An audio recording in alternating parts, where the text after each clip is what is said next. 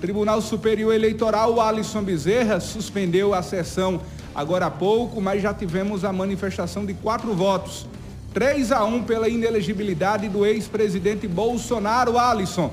É, Zé e Conrado, exatamente. O, Tribunal Superior Eleitoral é, suspendeu agora há pouco a sessão que tratava sobre o julgamento da ação que pede a condenação de inelegibilidade ao ex-presidente da República, Jair Bolsonaro, por abuso de poder político durante as eleições de 2022, quando Bolsonaro usou a estrutura do governo, a TV Brasil, para transmitir uma reunião com embaixadores sobre. Eh, nessa reunião, Bolsonaro fez acusações ao sistema eleitoral brasileiro.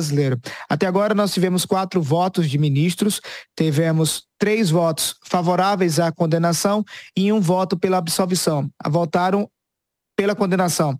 O ministro Benedito Gonçalves, relator do processo, Floriano Marques e André Ramos Tavares.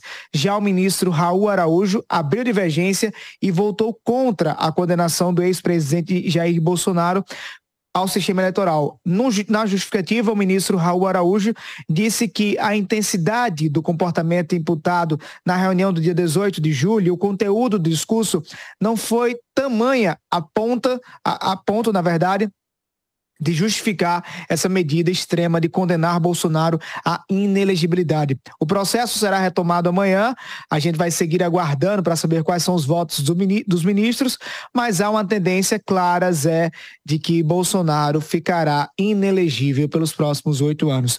A expectativa agora é para saber se o ministro Nunes Marques, que foi convocado por Bolsonaro, indicado por Bolsonaro para o Supremo Tribunal Federal, se ele vai votar favorável ao Bolsonaro, contrário ao Bolsonaro ou vai apresentar um pedido de vistas. Apresentando um pedido de vistas, o processo fica suspenso por mais um período. Na sua opinião, Alisson, você acredita em uma celeridade nesse processo? Ou você acha que a probabilidade agora é, por exemplo, o Nunes Marques pedir vista e esse processo ter aí pouco mais de um mês ainda para termos uma decisão final quanto a esse julgamento?